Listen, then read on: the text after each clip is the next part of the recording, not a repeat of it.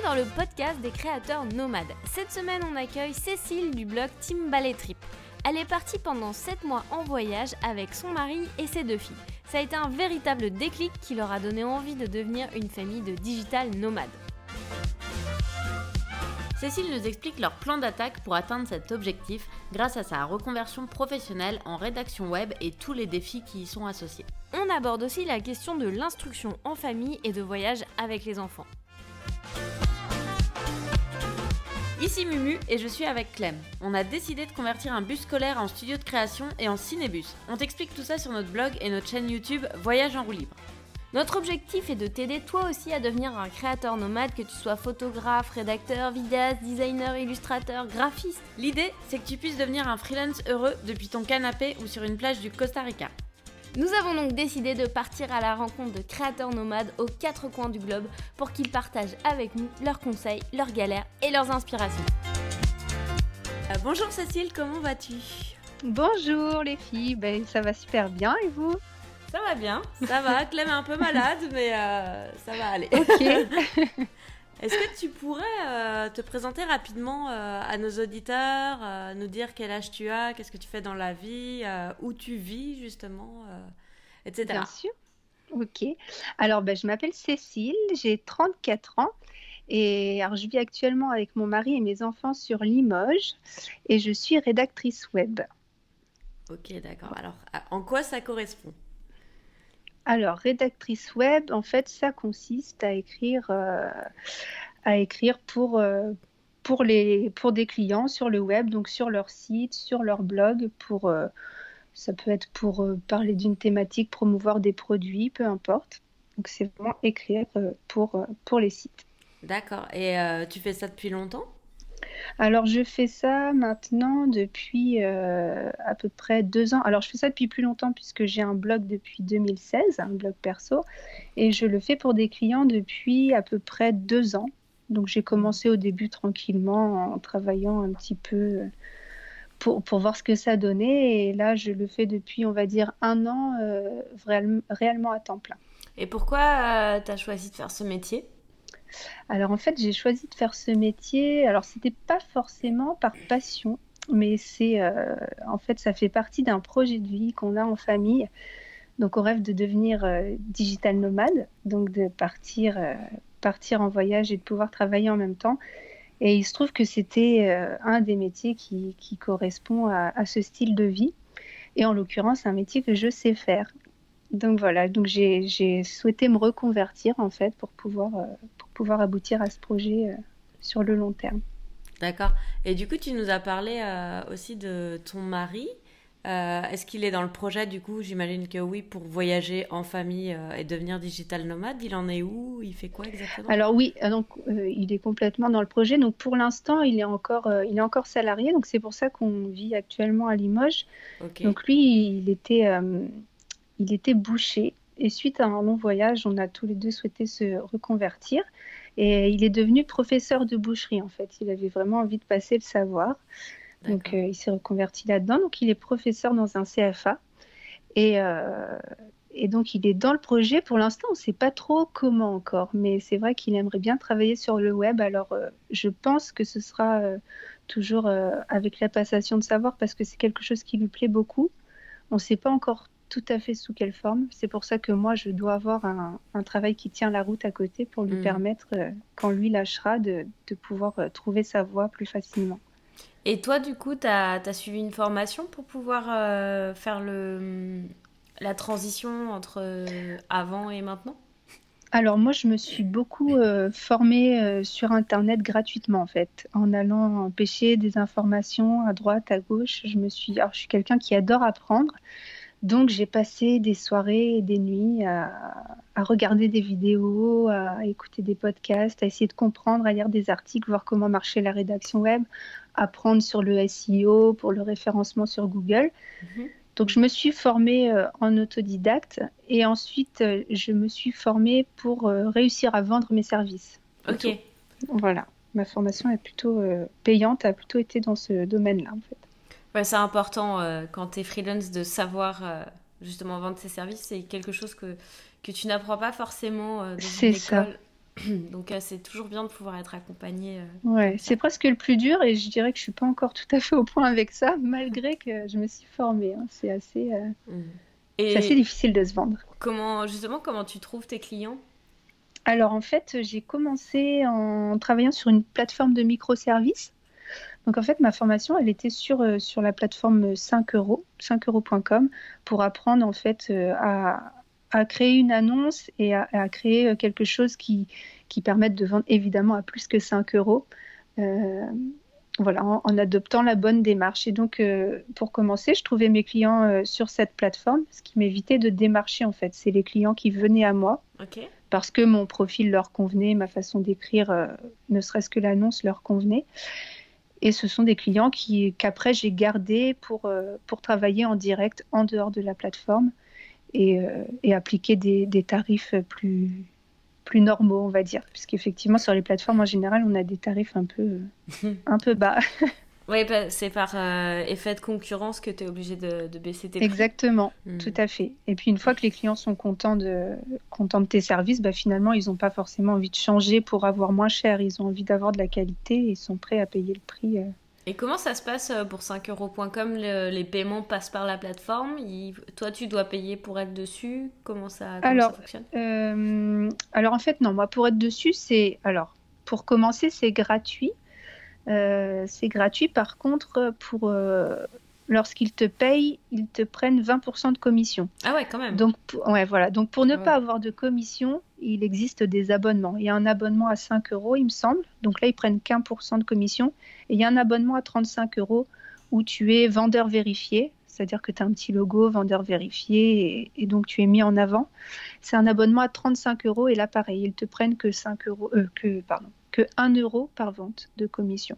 Donc si tu fais une vente à 400 euros, euh, tu vas toucher 399 euros en fait. Ok, ça devient plus intéressant parce que 20% Effectivement, On le fait au début pour voir. Sur des ventes à 5 euros, ça représente qu'un euro. On se dit bon.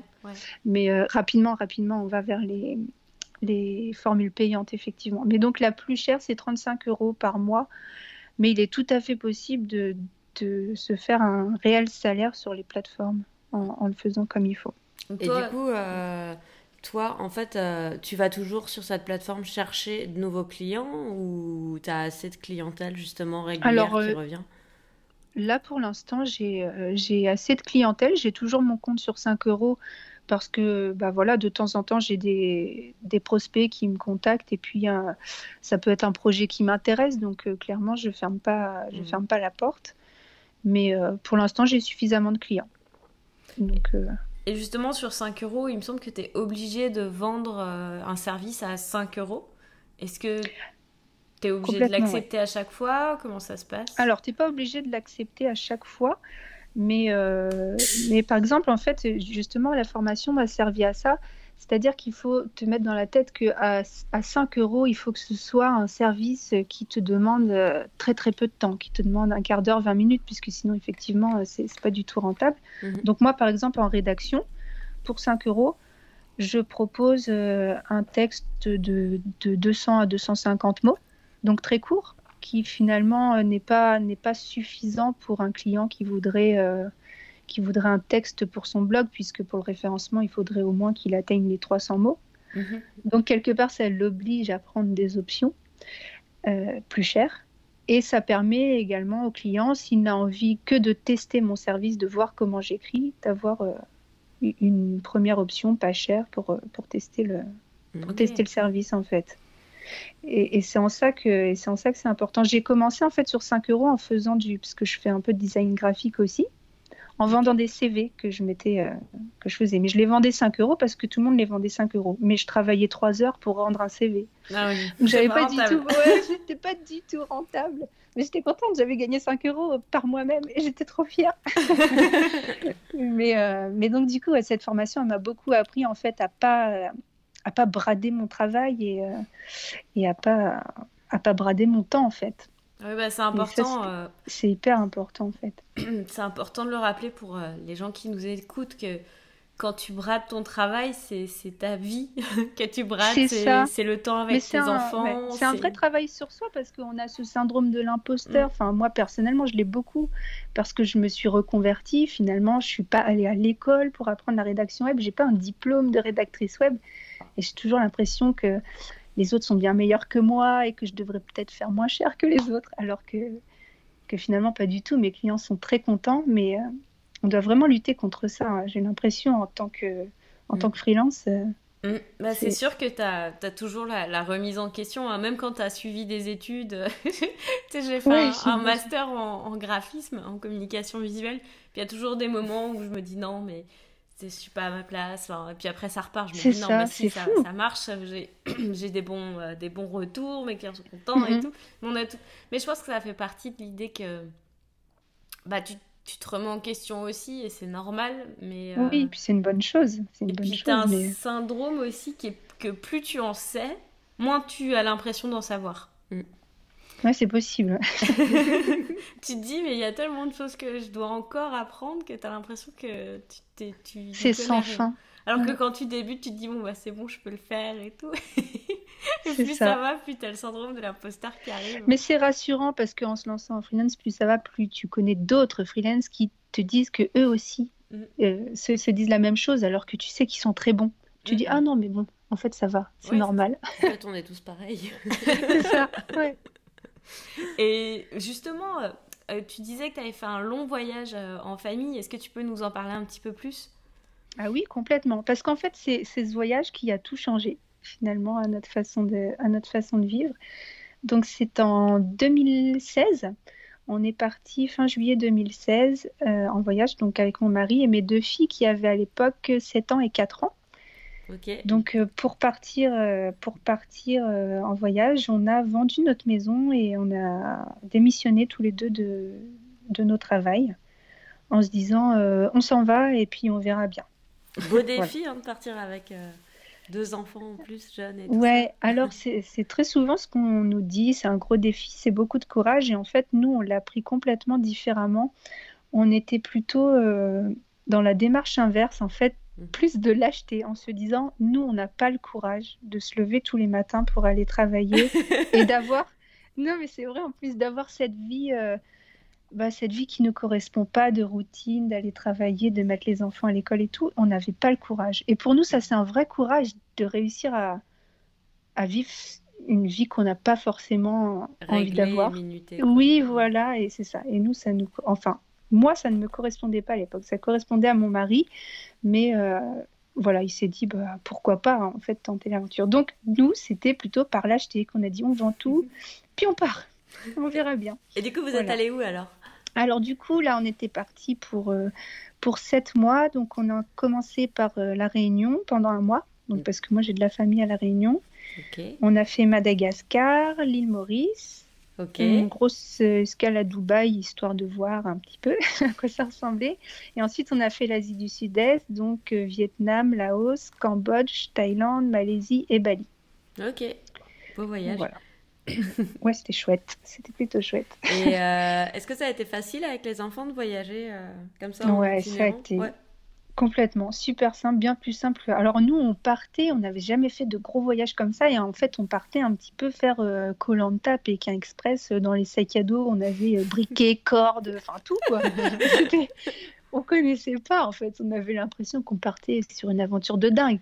Et puis finalement, quand, quand on arrive en Asie, on s'aperçoit qu'il bah, y a tout en fait. il y a des pharmacies, il y a des restaurants. on, était vraiment, on était vraiment complètement novices. On avait fait des voyages euh, du genre euh, Punta Cana all inclusive, quoi. Donc on n'avait jamais vraiment voyagé finalement. Euh, donc voilà, donc bah, très agréablement surpris parce que du coup c'était super simple. Alors on a des deux filles vraiment très faciles à vivre aussi, donc elles adorent marcher, elles sont toujours partantes pour tout et voilà, elles sont cool. Donc on a de la chance et avec les enfants c'était super simple. on ne s'est jamais posé de questions. Et quel moment était le plus marquant pour vous euh, pendant le voyage? Euh, Le plus, alors je dirais que c'est, euh, il y en avait plein qui ont été marquants, tous différemment en fait. je dirais le marquant au niveau du changement de, au niveau du dépaysement, ça a été sûrement Madagascar quand on est arrivé. Donc là, ça a été marquant par le fait de la pauvreté. Mhm. Ça a été, pour moi, ça a été très compliqué en tant que maman, ce voyage à Madagascar, parce que j'ai pris conscience euh, de la pauvreté et que bah, voilà, tous les enfants ne naissent pas forcément du bon côté de la planète. Et j'ai dû l'expliquer à mes enfants et ça a été difficile. Mhm.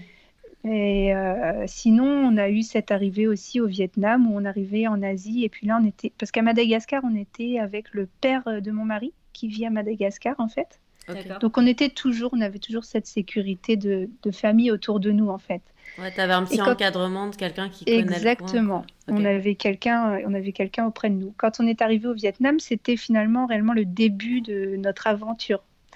Et, euh, et on était tout seuls, tous les quatre, et, et on, était excités, puis on avait un petit peu peur aussi. Donc, euh, on a voulu tout faire. Au début, on voulait tout voir. Et, au bout de trois jours, on était épuisés. et là, on était dans la chambre d'hôtel et on s'est dit, mais en fait, euh, ça doit pas être pour nous le voyage. On doit pas être fait pour ça. C'est trop difficile. J'aime pas ça, en fait. et tous les deux, on s'est dit ça. Mais non, mais j'aime pas. Tu crois que c'est grave de pas aimer voyager? Et donc, on a décidé de ralentir parce que ça nous plaisait pas. Et c'est là qu'on a vraiment pris notre pied, en fait, quand on a commencé à dire, bon, tant pis, on va rester là une semaine euh, tranquille. Et puis finalement, on a rencontré des gens et on a pris notre temps. On a... Et là, on a aimé. ah, c'est vrai que bah, dans les voyages, euh, enfin, nous, c'est pareil, ça ne nous correspond pas de vouloir comme, tout voir à, tout prix. Euh. C'est ça. Finalement, à la fin, c'est juste de la consommation, puis Exactement. Mm. Mais on le savait pas, nous, avant de partir, en fait. On l'a vraiment appris à nos dépens et on est très content parce que du coup, on a expérimenté euh, bah, ce retour à l'essentiel, finalement. On était dans la consommation, vraiment. et C'est une erreur de, débutant quand on voyage, de se dire, oh, je veux tout voir, tout faire. mais C'est ça. Je me dis, je suis là, il faut absolument que je vois ça. Je suis à côté, il faut que je le vois. Mm, mm.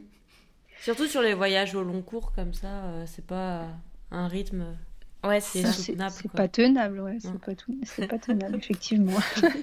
ouais, sinon, t'es déjà, euh, je sais pas, trois jours à New York, t'en peux plus. Alors, euh, si tu fais ça pendant euh, un mois, deux mois, trois mois et que t'arrêtes pas, tu, bah, tu sais même plus. trois jours, on était morts, nous. et qu'est-ce que tu trouves que ça a apporté à tes enfants de, de voyager comme ça? Alors, ça, ça, leur a apporté bah, ça leur a apporté plein de choses. Peut-être pas finalement. Pendant le voyage, elles ont profité avec nous, elles ont rencontré du monde et tout ça. On est rentré. mhm. J'ai pas forcément euh, ressenti tout de suite les bénéfices du voyage. Euh, parce que finalement, quand on rentre, on est euh, happé par la routine assez facilement. Mais finalement, c'est au fil du temps, après, que je me suis aperçue bah, qu'elles avaient mûri, qu'elles étaient, qu'elles avaient un regard beaucoup plus large sur ce qui se passait autour d'elles, qu'elles avaient déjà beaucoup d'envie de voyager et de découvrir, puisque finalement, quand on y est, on profite, on voyage, on découvre et on ne se pose pas vraiment la question. Mais quand on revient, mm. finalement, qu'on rentre dans le quotidien, c'est là qu'elle me disait, mais, euh, j'aimerais bien aller euh, découvrir ce pays, j'aimerais bien aller voir ça, et comment ça fonctionne les volcans, euh, si on y allait vraiment, et si... Mm. En fait, vous leur avez donné le virus du voyage. Euh, complètement. Et donc là, ça fait 2016, euh, ça va faire euh, bientôt trois ans qu'on est rentré. Et c'est compliqué pour elles aussi. Hein. En fait, elles nous réclament tout le temps de repartir. Elles n'attendent que, que le top départ pour, pour vraiment tout quitter. quoi. Et donc là, tes filles, tu, tu es en train de faire de l'instruction en famille avec elles? Voilà, donc ça c'est la nouvelle étape qu'on a franchie en septembre 2018. Donc, euh, on procède par étapes en fait pour, euh, atteindre notre, but. Donc, on s'est reconvertis tous les deux. Euh, donc, moi maintenant, je travaille à, domicile, donc ça nous laisse une certaine liberté. Et il y a le fait aussi que si on part en voyage, il va quand même falloir leur faire l'école. Donc, on a choisi de commencer pendant qu'on était encore en France. Mhm. bah, pour voir si on y arrivait déjà, parce que si on n'y arrive pas une fois en voyage, c'est toujours euh, compliqué, puis on se sent un peu en échec de devoir revenir. Mhm.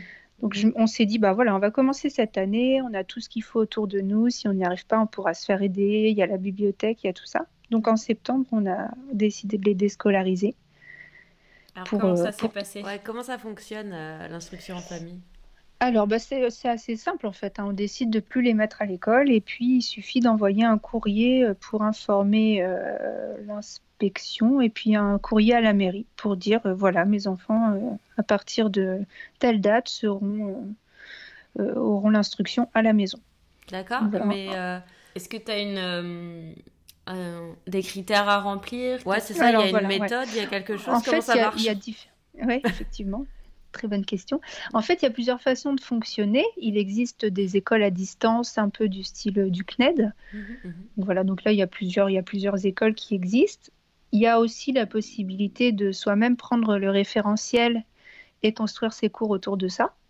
D'accord. Donc euh, vraiment là, euh, sans parce que l'école, euh, l'école à distance, ça permet de renvoyer des devoirs, d'avoir des professeurs extérieurs qui corrigent en fait tout ça à distance. Ce que tu appelles le référentiel, en fait, c'est le programme, c'est ça? C'est le programme, c'est ça, le programme de l'année en cours. Donc là, j'ai ma, ma, petite qui est en CE1, donc je prends le programme de CE1, je vois tout ce qu'il y a à apprendre et puis ben je suis, j'apprends, je, je monte ça dans le sens que je veux et il faut que toutes ces notions passent.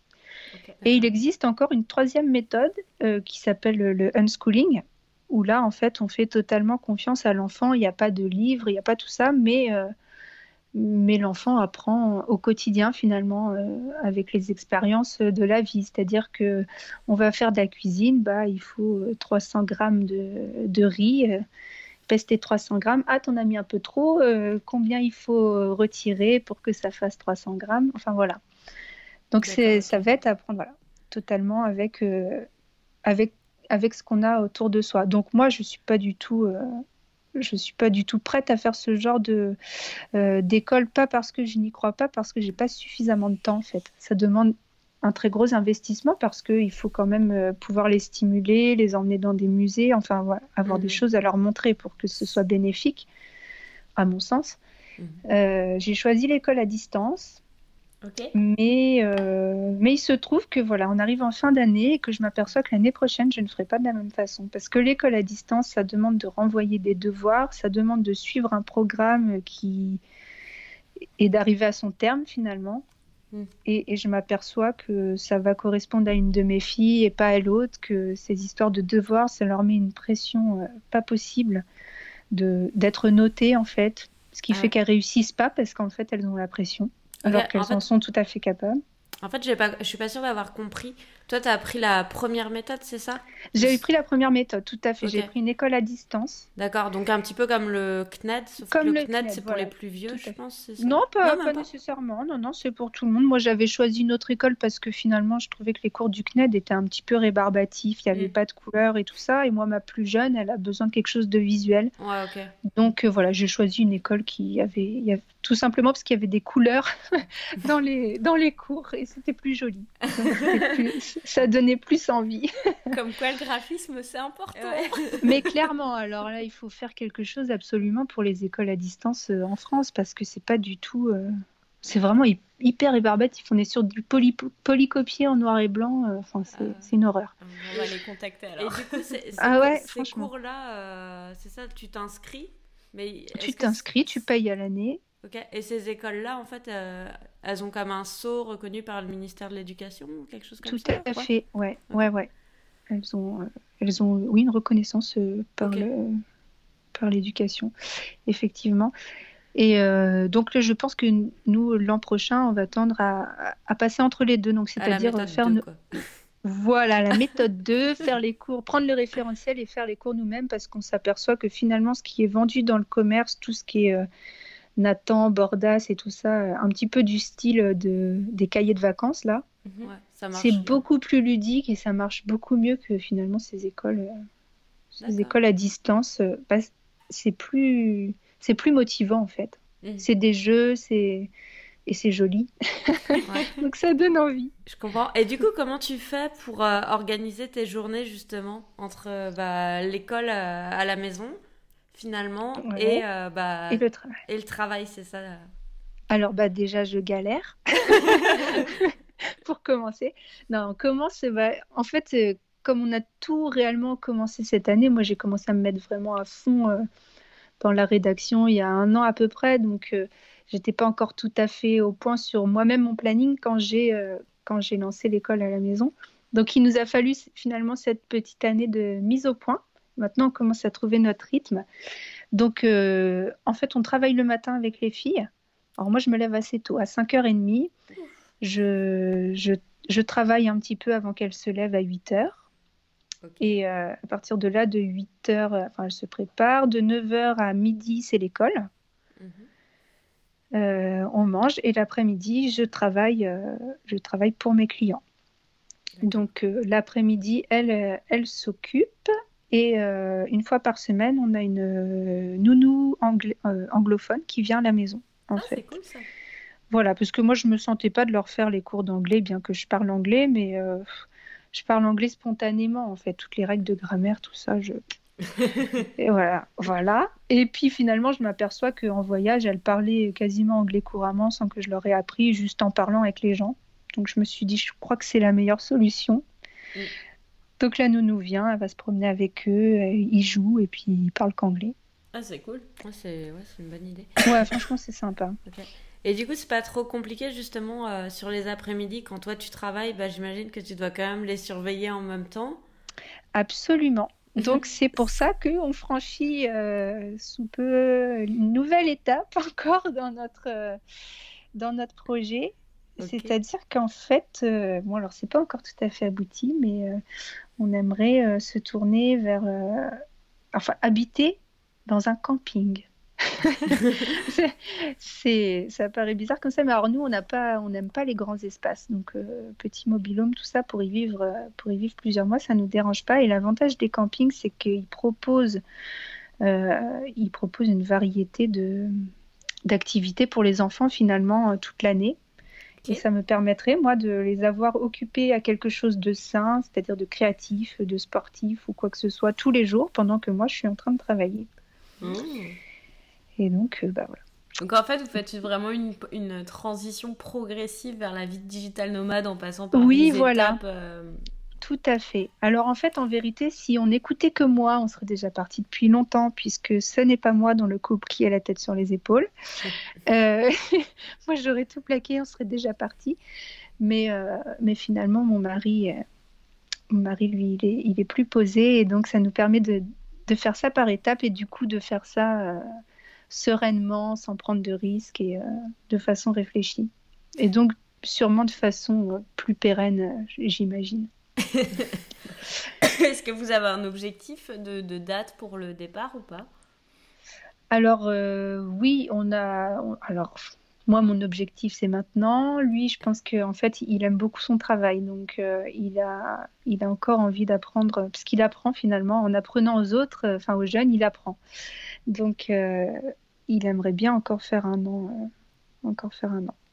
Donc, je pense qu'on va encore faire une année scolaire, histoire d'emmagasiner un peu du savoir et puis, puis de se faire plaisir aussi. Hein. C'est, pour lui, c'est un aboutissement aussi de, son travail. Donc, euh. mm. Et du coup, si toi, tu avais un conseil à donner aux auditeurs qui nous écoutent, et qui veulent devenir freelance ou euh, qui, sont, qui sont lancés dans le mode de vie euh, ou qui veulent se lancer dans le mode de vie nomade avec des enfants, ça serait quel conseil? Euh, Quel conseil? J'ai plein de conseils. enfin, mon gros conseil quand même, ce serait de ne pas avoir peur de ses rêves en fait et de se lancer. Si c'est si c'est la vie dont vous rêvez, euh, c'est possible en fait. Tout est possible pour peu qu'on se donne la peine d'essayer. Parce que finalement, on est les seuls responsables euh, de l'accomplissement de ses rêves. Donc si, si on se lance jamais, on n'y arrive jamais, mm. inévitablement. Donc euh, donc voilà, nous notre on procède par étapes. Notre rêve, c'est de devenir digital nomade. Et bah, du coup, on, a, on, avance petit à petit, mais toujours dans ce sens-là, en, en se lançant. J'ai eu peur de me lancer euh, en tant que freelance, mais j'ai dit, bah, tant pis, c'est le, c'est le but ultime. J'ai peur, mais si je reste pépère dans mon petit boulot salarié, bah, je n'y arriverai jamais finalement. Ça, t'es quoi ton, ton, plus gros défi justement au moment de te lancer en freelance? Est-ce qu'il y a quelque chose qui t'a qui t'a plus challengé qu'autre chose? Ah bah, me faire confiance, clairement, là, ce syndrome de l'imposteur, euh, c'est oser vendre mes premiers trucs. Quoi. Quand j'ai reçu mes premières commandes, j'ai paniqué. J'avais presque envie de les annuler. Oh non, non, je suis pas capable de le faire. Et puis, euh, euh, voilà, j'avais envie de changer d'avis et de dire non, non, j'ai trop peur, je vais retourner faire un boulot où je sais combien je vais être payé à la fin du mois et je prends pas de risque. Mais donc, c'était ça mon gros challenge, me faire confiance. Ok. Et euh, quel conseil euh, tu aurais aimé qu'on te donne avant de te lancer? Ah, On m'a donné plein de conseils, mais je ne sais pas trop écouter. Celui que tu aurais aimé ou que tu te donnerais à toi-même au début? Lâche prise, fais-toi confiance. Vraiment, se faire confiance, c'est vraiment ça. Je, suis persuadée que quand on a envie de quelque chose, on y, on y arrive, on y arrive forcément. Donc vraiment croire, croire en ses objectifs rien lâcher. Rien lâcher. rien lâcher. Et euh, par rapport à, à, la vie nomade avec des enfants, c'est la même chose, c'est se faire confiance ou tu as d'autres conseils pour des parents ou, ou des gens qui ont envie d'avoir des enfants mais qui se bloquent mentalement avec l'idée Ouais, alors nous, on ne on s'est jamais posé cette question, on n'a vraiment jamais eu peur de voyager avec nos enfants et on s'aperçoit qu'il y a quand même pas mal de, de monde qui se disent oui mais avec les enfants c'est plus compliqué, les enfants ont besoin d'une stabilité. Alors moi, je suis persuadée que des enfants, tant qu'ils sont avec leurs parents et qui sont entourés, entourés d'amour et tout ça, tu peux leur faire faire ce que tu veux. Tu peux les emmener n'importe où. Ils seront bien en fait. Tant que toi, tu es là et tu as confiance en ce que tu fais, ils, seront bien. Donc euh, vraiment que, ne pas se ne pas se brider parce qu'on a des enfants quoi. Les enfants sont beaucoup plus adaptables que nous et, en général, vivent les voyages et une vie différente bien mieux que nous. Puis je pense que c'est un plus aussi hein, de faire voyager ses enfants, de toutes les personnes qu'on a rencontrées qui ont voyagé avec leurs enfants dans des voyages de longue durée. Euh, ce qui ressort, c'est que justement, ça, ils, ils, apprennent tellement de choses pendant le voyage, en rencontrant d'autres personnes les cours de géographie, d'histoire, de culture, euh, l'anglais, euh, tout, tout, tout, le voyage permet de, bah, de, de, faire grandir ses enfants et de les ouvrir sur le monde et de les rendre curieux et de leur donner envie d'apprendre, d'être autonomes. Exactement, ils ont une ouverture euh, bien plus, bien plus grande. Et d'ailleurs, la question s'était posée quand on est parti la première fois avec nos filles, parce que du coup, elles étaient toujours inscrites dans leur école et elles étaient en relation justement avec leur classe pour permettre de partager avec les enfants qui étaient restés, euh, qui, qui, étaient restés à l'école. Euh, voilà, on voulait partager le voyage. Et j'avais dit aux maîtresses, bon bah voilà, on va travailler le français, l'anglais, euh, français, pardon, le français, les maths. Qu'est-ce qu'on fait pour les autres matières? Et les maîtresses nous avaient dit, laissez tomber, français, maths et le reste, elles vont apprendre tellement de choses qu'elles n'apprendront pas à l'école mmh. que que c'est pas nécessaire finalement. Elles auront, elles auront appris déjà suffisamment de suffisamment de choses. Et est-ce qu'elles euh, faisaient des genres d'exposés pour leurs classe oui, oui, oui, elles se sont amusées. Euh, bah, on a été, euh, par exemple, à Madagascar voir une école, donc elles ont un peu présenté ce qui se faisait voilà, dans les écoles ailleurs. Elles ont fait des petits exposés vidéo pour leur, ah, pour leur classe. Ouais, ouais, ouais, elles se sont bien amusées. Elles ont fait les petites voix off là, sur leurs photos. Et puis ça leur apprend également à. Enfin, elles étaient petites, mais apprendre le montage vidéo, comment ça marche. Là, j'ai ma plus grande qui vient de se mettre au, blog, donc euh, apprendre à se servir de WordPress. Je me dis que peut-être, ouais, elle va peut-être se trouver une vocation. Et puis, euh, les métiers du web, finalement, c'est des métiers d'avenir aussi. Mm. Donc, euh, mm. si on peut leur mettre le pied dedans maintenant et que ça leur plaît, pourquoi pas. Petite curiosité, tu faisais monter ta fille sur quel logiciel? Alors, moi, je monte sur Final Cut Pro. Donc euh, je lui faisais là-dessus. C'est assez intuitif, je trouve. Donc elle avait un vrai, euh, un vrai logiciel de montage. Ouais. Pas, Voilà. Euh, moi je l'aidais hein, quand même, mais. non, mais c'est génial. ouais, génial.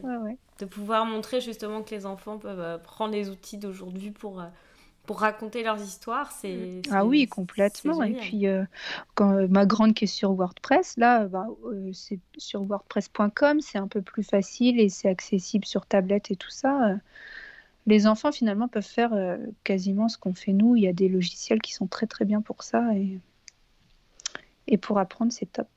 et d'ailleurs, euh, où est-ce qu'on peut suivre euh, vos aventures? Alors nous on a un blog, donc le blog teamballet.fr. Parce que Ballet, c'est notre nom de famille, B-A-2-L-E-T, Team Ballet. On est très original. donc voilà, donc sur le blog Team Ballet, on peut nous suivre sur Facebook, Instagram et on a également une chaîne YouTube. D'accord. Tout ça, le même nom, Team Ballet. Vous êtes partout. On est partout. Génial. On va mettre les liens en description du podcast et euh, tous les détails également dans l'article qui, sera relié à ton histoire et à celle de ta famille. Merci beaucoup bah, Cécile. merci. merci Cécile. Bah merci, ça m'a fait super plaisir euh, de partager ça avec vous en tout cas. Merci pour ton écoute. Si tu veux aller plus loin, j'ai écrit un guide complet qui t'explique comment bien démarrer et booster ton activité de freelance. Tu peux le télécharger gratuitement sur voyageenroulib.com slash freelance. Si tu as aimé le podcast, que tu souhaites qu'on continue, c'est vraiment très important que tu nous laisses un avis 5 étoiles sur Apple Podcast ou iTunes. Pourquoi? En fait, ça va te prendre une minute, mais ça va nous permettre surtout d'être visible sur la plateforme et de savoir que ça t'intéresse. Un grand merci.